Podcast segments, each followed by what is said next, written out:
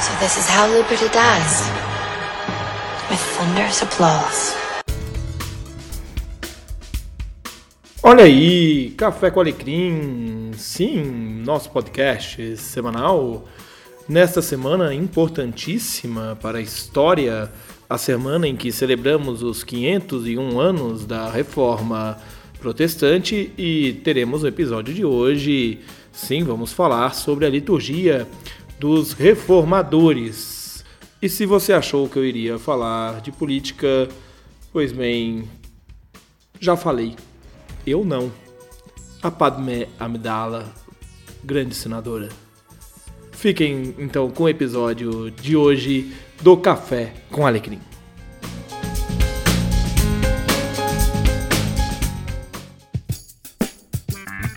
Sim, Café com Alecrim. Seja muito bem-vindo, seja muito bem-vinda ao episódio de hoje comemorativo aos 501 anos da Reforma protestante. E nós vamos falar hoje sobre a liturgia de dois reformadores, de maneira bem breve. Vamos falar sobre o que Martinho Lutero e João Calvino tentaram implementar e como eles entendiam o culto cristão. Aqui eu preciso fazer uma informação, é, um, uma breve, trazer uma breve informação importante para você. Embora eles tivessem rompido com a Igreja Romana, Lutero e Calvino tinham consigo 1500 anos de história litúrgica que não seriam apagados da noite para o dia, como não foi da noite para o dia a reforma. Antes, Lutero e Calvino eles fazem uso das estruturas e elementos, retirando o que julgam ser influência de anos de doutrinas que afastam o homem de Deus. Pois bem, eu não estou pretendendo fazer nesse episódio aqui um tratado histórico de liturgia, mas o que eu quero mostrar são alguns pontos da história que contribuíram para chegarmos até onde nós estamos hoje. Vamos falar então primeiro da liturgia de Wittenberg. Martinho Lutero desencadeou o processo que conhecemos hoje como Reforma Protestante. Morando em Wittenberg, uma cidade da atual Alemanha, Lutero questionou dogmas e conceitos da Igreja de Roma, propondo rever as ações da Igreja, centrando seus estudos na palavra de Deus. A Igreja se negou a concordar com as intenções de Lutero, que culminou com o rompimento da Igreja de diversos principados germânicos com a Igreja de Roma. Não há aqui, é, em relação ao culto, um rompimento com o padrão existente, antes uma reforma deste padrão. Lutero defendia a restauração da missa como nos tempos de Jesus, ou como testamento ou eucaristia. E daí ele se diferencia da Igreja Romana, que via a missa como um sacrifício meritório. Em 1524, Lutero começa a compor hinos em alemão para uso nas igrejas, e Lutero dava uma especial atenção ao culto cristão. Por entender que o culto é um espaço onde o povo se aproxima de Deus, Lutero acreditava ser este um momento propício para educar, principalmente a juventude, nas Sagradas Escrituras. Lutero propõe, portanto, três tipos de culto: a missa latina, que deve permanecer para o desenvolvimento da juventude estudiosa, a missa alemã, destinada ao povo geral, e a ordem de culto mais simples, a ser usada pelos cristãos em suas reuniões em separado, nas próprias casas. Como eixo principal de sua liturgia, Lutero mantém o princípio da instrução pela missa para isso, ele valoriza os Dez Mandamentos, o Credo Cristão e o Pai Nosso. Ele ressalta também a importância da leitura e da exposição das Escrituras nos cultos diários e dominicais. E é nesse sentido que ele faz uso da leitura do Antigo Testamento, dos Evangelhos e das Epístolas, sempre escolhidas conforme o calendário litúrgico ou o período litúrgico vigente. Ele incorpora também à missa partes principais do catecismo e ele ainda recomenda que as leituras bíblicas sejam feitas em latim e também em alemão. O sermão deve ser sempre sobre o Evangelho, e essa é uma característica bastante interessante de Lutero. A mensagem pregada deve ser o Evangelho, o Evangelho do dia. E antes da celebração da ceia do Senhor, deve ser sempre dita palavras de exortação aos que irão dela participar. A principal contribuição de Lutero foi tornar a missa acessível ao povo. através da leitura das Sagradas Escrituras em latim e alemão e do uso de hinos em alemão. Lutero levou o povo para próximo do centro da vontade de Deus, próximo da palavra de Deus, de maneira simples e de maneira direta.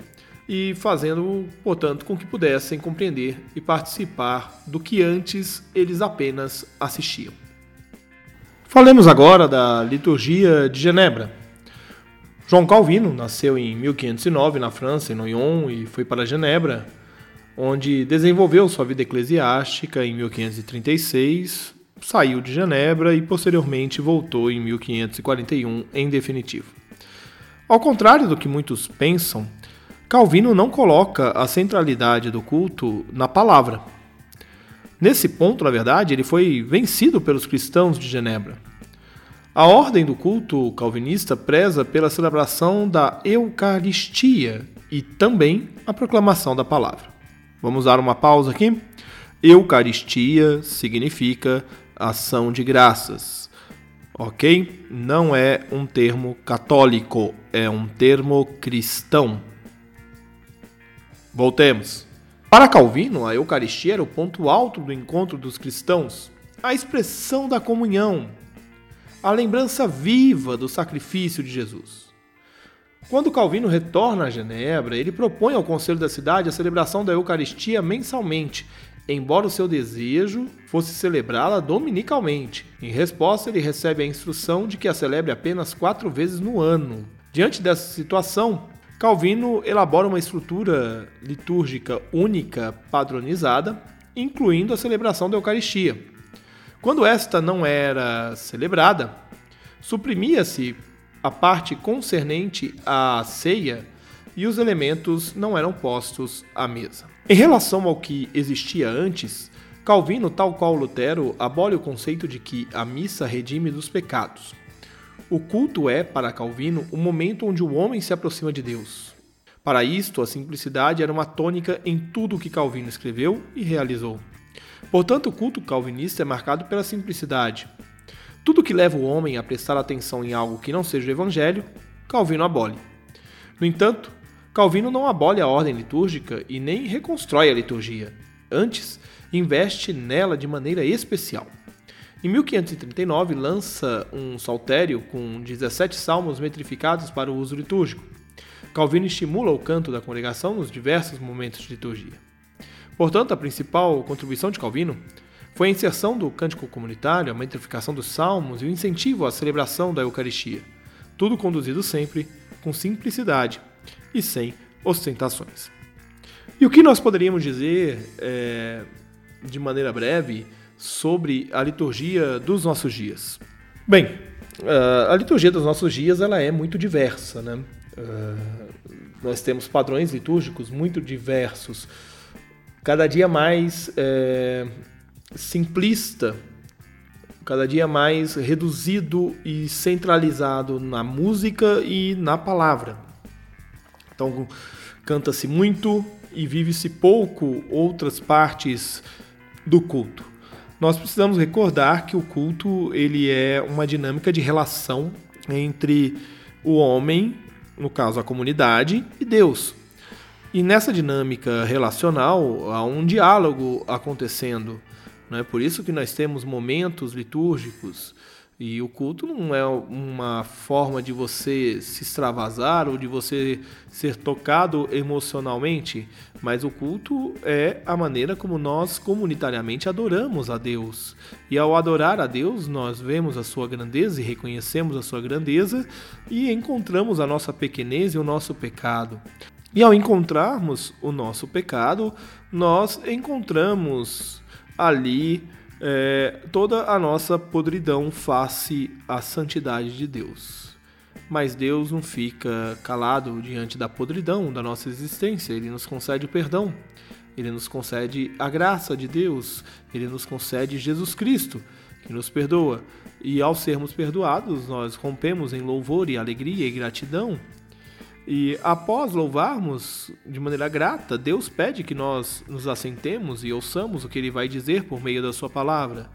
E após ouvirmos o que ele nos diz por sua palavra, ele nos convida a respondermos a esta palavra com orações, com cânticos, com ofertas, com diversas formas de gratidão. E após nós manifestarmos a nossa resposta à palavra de Deus, ele nos convida para a mesa com o seu filho. E daí encerra-se o culto, pois ele nos envia para a sociedade, para a vida fora do templo. Ele nos envia para sermos testemunhas.